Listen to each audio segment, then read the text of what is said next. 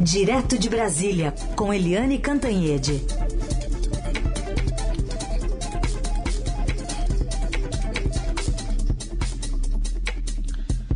Oi, Eliane, bom dia. Bom dia, Heisen. Bom dia, ouvintes. Bom, hoje praticamente temos um, um monotema, né? Mas uh, queria que você falasse um pouco das manifestações de ontem, especialmente as favoráveis ao presidente Bolsonaro. Qual a dimensão delas, Eliane? Olha, uh, Heisen, é um erro, um erro da oposição, um erro dos analistas, uh, enfim, tentar reduzir a importância do que aconteceu ontem. Uh, as fotos, os vídeos mostram que foram manifestações muito relevantes, sim as manifestações em Brasília. É, eu moro em Brasília há décadas. As manifestações foram muito, é, é, teve, tiveram muita participação em Brasília, encheram ali a esplanada dos ministérios mais próximo do, do Congresso Nacional. As manifestações na Avenida Paulista em São Paulo foram muito importantes, ocuparam vários, quase todos os quarteirões da Avenida Paulista, no Rio de Janeiro também, em Manaus, em Boa Vista, em Recife, uh, em Maceió. Ou seja, as manifestações de ontem pró-Bolsonaro e contra as instituições, particularmente contra o Supremo, foram sim, muito relevantes, foram muito importantes, impactantes, e o presidente Jair Bolsonaro conquistou uma vitória no sentido de conseguir a foto, os vídeos de, da demonstração de força dele, inclusive para o Brasil e para o exterior. A gente viu, inclusive, faixas escritas em inglês visando o mundo, para dizer para o mundo, olha, é, eu tenho apoio popular. Agora, o presidente Bolsonaro é o presidente Bolsonaro e como eu escrevi hoje no Estadão, uh, a minha análise de hoje no Estadão, o presidente Bolsonaro é capaz, assim como ele é capaz de dizer que a eleição que o elegeu, né, que lhe deu a vitória, foi fraudada, quer dizer que as eleições que deram a vitória a ele são fraudadas, ele conseguiu transformar a vitória de ontem numa derrota. Por quê? Porque as manifestações, além de muito é, densas, foram pacíficas, foram tudo o que ele queria, mas ele continua atiçando o Supremo Tribunal Federal, continua ameaçando o ministro Alexandre de Moraes, dizendo que não vai cumprir ordens do ministro do Supremo, é, provocando o próprio presidente do Supremo, Luiz Fux, dizendo que o ministro do Supremo, o presidente do Supremo tem que fazer alguma coisa com Alexandre de Moraes, ou seja, tudo errado. E aí aqui em Brasília e em São Paulo, o presidente também diz que é, só morto ele cai da presidência, que ele nunca vai ser preso etc. Ou seja, o dia que seria de festa, ele transforma num dia de guerra. Lá no Palácio do Planalto, eu hoje já uh, andei trocando mensagens com uh, pessoas no Palácio, há um clima de tristeza com isso. A festa que virou, uh, que virou uma, uma guerra que ninguém lucra com essa guerra, muito menos o presidente Bolsonaro. Também, como eu escrevi hoje, toda ação é, gera uma reação. Isso é uma lei da física e também da política. O presidente agora vai enfrentar fortes reações a todas as provocações, todos os ataques que ele fez ontem. Bom, Helene, já vamos encaixando perguntas de ouvintes, que temos muitas aqui sobre esse tema que praticamente é único. O Marco Rossi, ele disse que ontem o deslocamento do presidente de São Paulo com o avião presidencial, todo o staff, teve características claramente eleitorais, tanto que desceu em São Paulo, fez discurso eleitoral e pegou o avião de volta. E ele pergunta se isso não configura crime eleitoral e quem paga a conta do que ele chama de passeio. Oi, Marco Rossi. Ah, o presidente Bolsonaro, a gente fala aqui sempre, né, todos os dias, o presidente não governa. O presidente faz campanha o tempo inteiro e faz campanha com dinheiro público.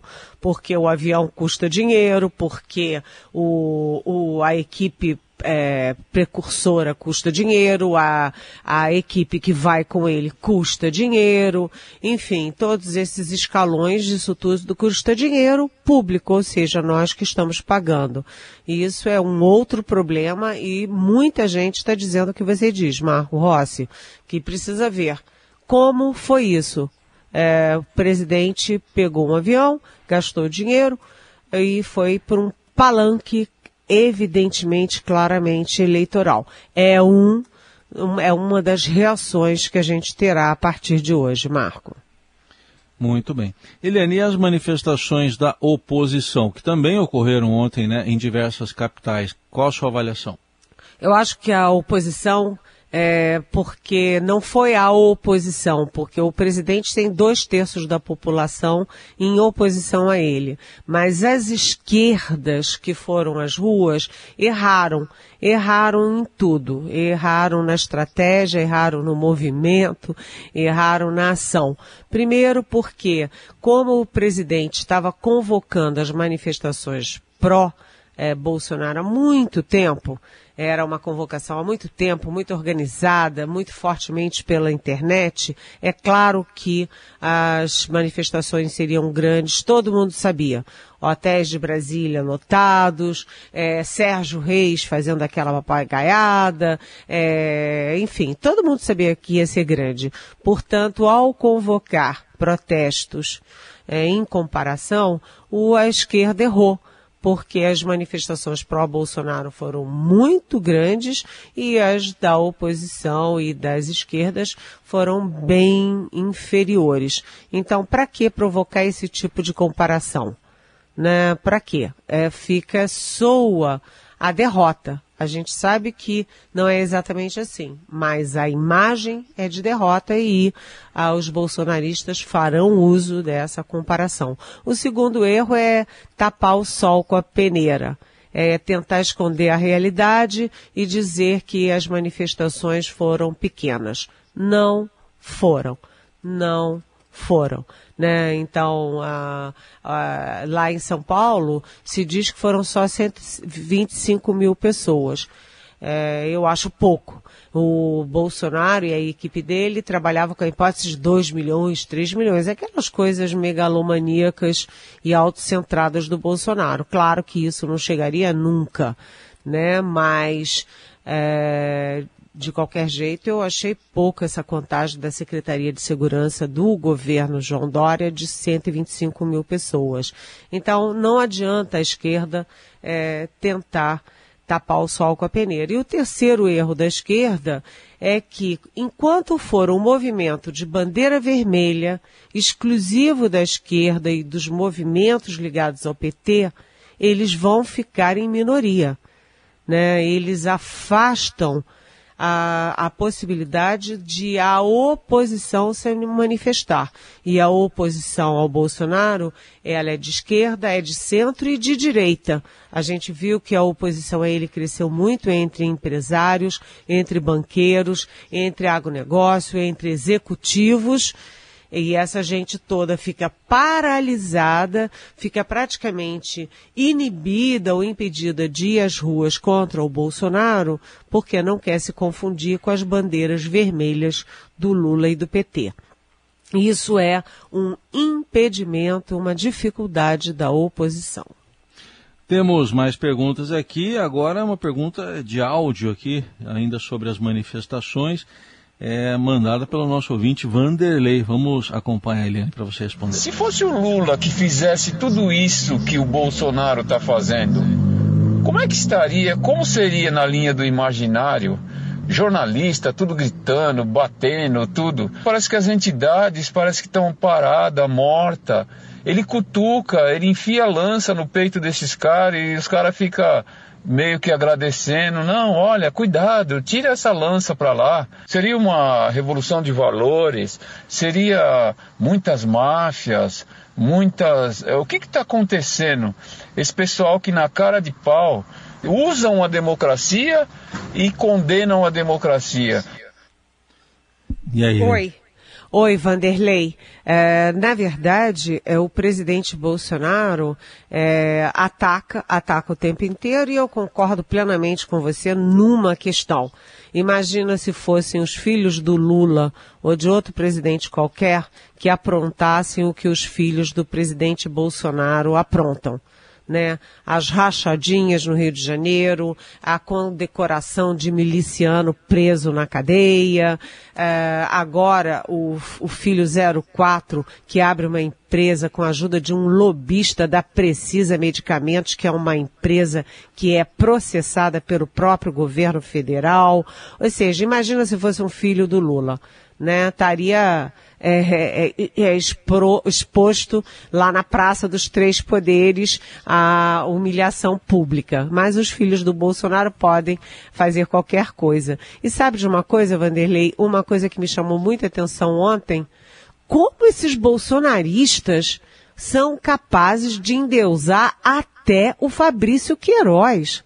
O Fabrício Queiroz, que estava escondido, feito um rato na, na casa de veraneio do advogado do presidente, né? Esse Fabrício Queiroz, que era operador das rachadinhas, um homem envolvido com milícias, se transforma em herói. Bolsonarista tá ruim de herói, viu?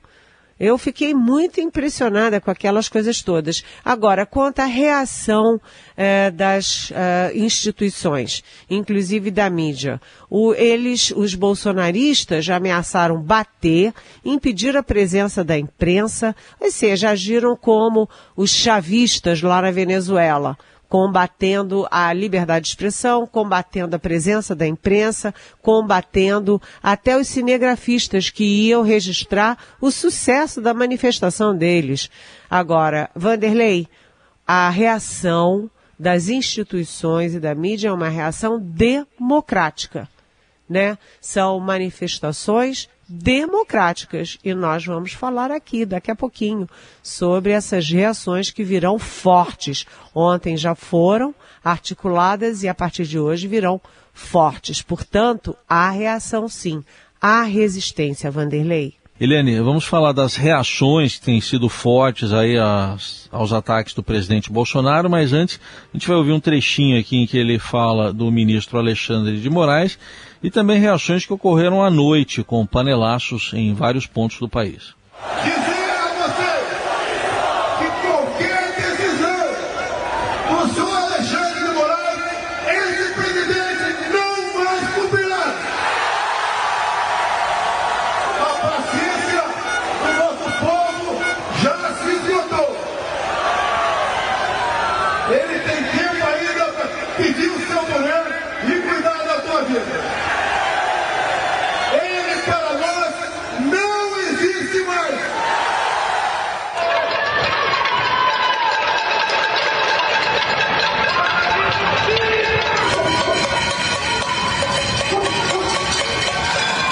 Bom, Eliane, e aí?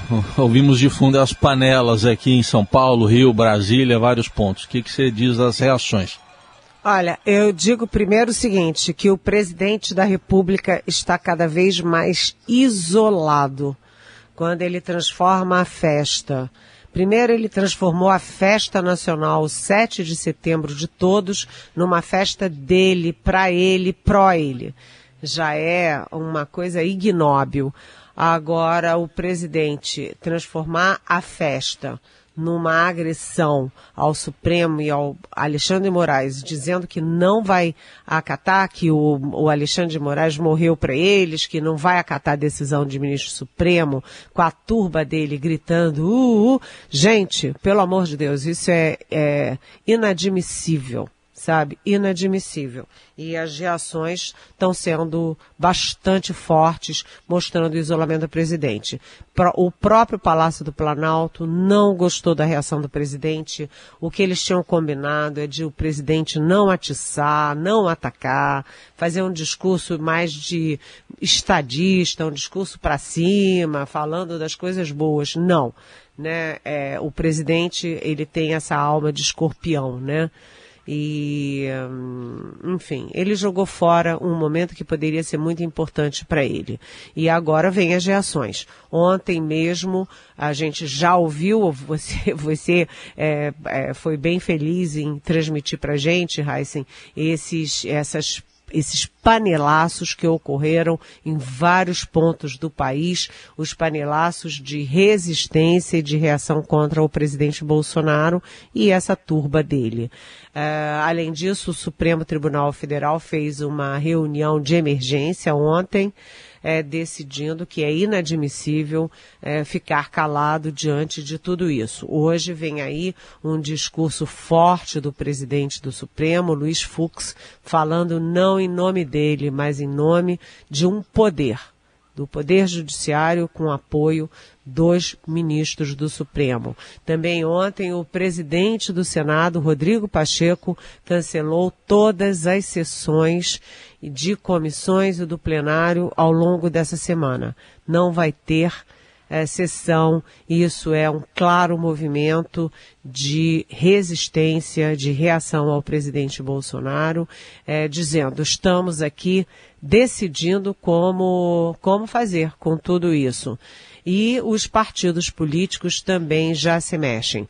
Ontem o próprio é, PSDB, o MDB, o Solidariedade, o PSD eh, já estavam se manifestando a favor de um movimento conjunto pelo nenhum desses partidos é unânime dentro deles. Eles também têm infiltração bolsonarista e, e, não vai ser fácil tomar essa decisão. Mas vocês veem como o presidente se isola, né? Em vez de atrair esses partidos para ele, depois de uma manifestação de força tão grande, uma demonstração de, de que ele tem povo na rua, o presidente faz o quê? Faz o oposto. É inacreditável inevitável tudo isso e agora vai crescer a pressão pelo impeachment, gente. Muito bem. Eliane, é, pergunta do Leonardo. Ele diz: já pedimos impeachment de dois presidentes. Por que pedir impeachment de ministro do STF antidemocrático? Porque, é, veja bem, por que você, a gente pediu o impeachment, a gente quer dizer, o país pediu o impeachment de presidentes, né? Porque havia uh, condições políticas e havia situações práticas, objetivas que mereciam a análise do impeachment. Aliás, eu quero lembrar que em 1961, o Jânio Quadros blefou, dizendo que, olha, é, eu, é, ele apresentou o pedido de renúncia ao Congresso e chegou no, em São Paulo achando que o povo ia carregá-lo no colo e iam rasgar o, o, o pedido de renúncia e que ele sairia de daquilo tudo mais forte, é, criando um regime autoritário. E ele chegou em São Paulo, olhou para um lado, olhou para o outro, não tinha povo nenhum. Cadê o povo? Não tinha povo. Depois, no caso do Fernando Collor, Fernando Collor convocou o povo para ir às ruas é, de verde e amarelo em favor dele. O povo foi às ruas de preto, pintou a cara de verde e amarelo e surgiram daí os caras pintadas contra o Collor e o Collor caiu. A Dilma Rousseff teve é, uma, manifestações gigantescas contra ela, criando ali a pressão para o Congresso para ela cair como caiu.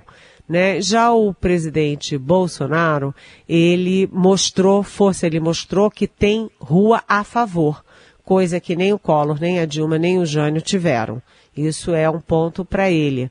Uh, mas é, cá para nós. Ele está criando aí situações que geram motivos, motivação para impeachment.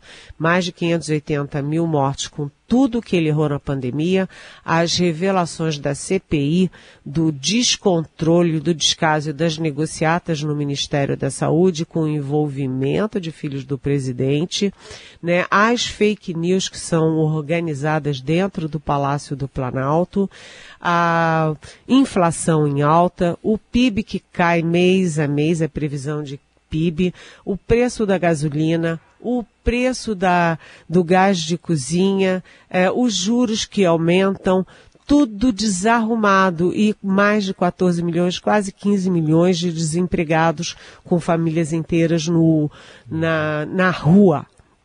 Então, vamos pensar bem, Leonardo. Há condições para se discutir o impeachment de um presidente que ameaça toda hora as instituições, os poderes, a federação e que ameaça não cumprir ordens, determinações do Supremo. E no caso do ministro do Supremo, por que não o impeachment? Porque o que que o Alexandre de Moraes fez é, para que, que justifique o impeachment? O Alexandre de Moraes, ele não está descumprindo a Constituição. Pelo contrário, ele está cumprindo a Constituição que proíbe o crime de ameaça e de ataques aos poderes da República. Portanto, não há motivo motivo para impeachment de Alexandre de Moraes. Leonardo. Bom, Eliane, o presidente convocou, disse, né, no ato de Brasília que vai convocar o Conselho da República. Vamos ouvir o momento em que ele fala isso e também, na sequência, a reação do vice-presidente da Câmara, o deputado Marcelo Ramos. Amanhã estarei com o Conselho da República, juntamente com o ministro. Para nós, juntamente com o presidente da Câmara, do Senado e do Supremo Tribunal Federal. Com essa fotografia de vocês, mostrar para onde nós todos devemos ir. É bom que convoque, porque se ele convocar, qualquer proposta de viés autoritário fora dos marcos da Constituição será derrubada pela composição do Conselho da República. Vamos lá, presidente. Convoque o Conselho da República, espere e respeite a decisão que ele tomará. E aí, Eliane? É isso, foi um blefe. Um blefe, sabe por quê? Porque, como disse o, o deputado Marcelo, uh, o presidente está em minoria no Conselho da República. Primeiro, ele errou ao dizer que o presidente do Supremo faz parte do Conselho da República. Não faz. Quem faz parte do Conselho da República é presidente da Câmara, presidente do Senado, o líder da maioria e o líder da minoria, ou seja, da oposição tanto na Câmara quanto no Senado. Se o presidente convoca o Conselho da República, ia ser muito ruim para ele, porque ele iria perder, ele ia convocar uma derrota contra ele mesmo. E aí no fim do dia, o Palácio tentou corrigir dizendo: "Ah, não, ele não estava falando de Conselho da República, era Conselho de Governo, que reúne os ministros, ou seja, aí sim, a, a tropa dele, a tropa submissa, a tropa que diz amém a ele mas o presidente não se confundiu não, porque no Conselho de Governo, que é o dos ministros, é, ninguém da Câmara, do Senado e do, e do Supremo, muito menos do Supremo, faz parte. O presidente blefou e se deu mal, passou vexame, mais um vexame. Tá aí, esses temas de hoje dominam o noticiário. Depois dos atos de ontem, a gente continua acompanhando as repercussões nesta quarta. Eliane, obrigado, até amanhã. Até amanhã e muito obrigada pelas perguntas. Foram várias, mas é, na, na, síntese a gente tentou responder com as perguntas do Marco Rossi, Vanderlei e Leonardo, que embute as, as demais perguntas que vocês, ouvintes, nos fizeram. Obrigada, até amanhã. Beijão.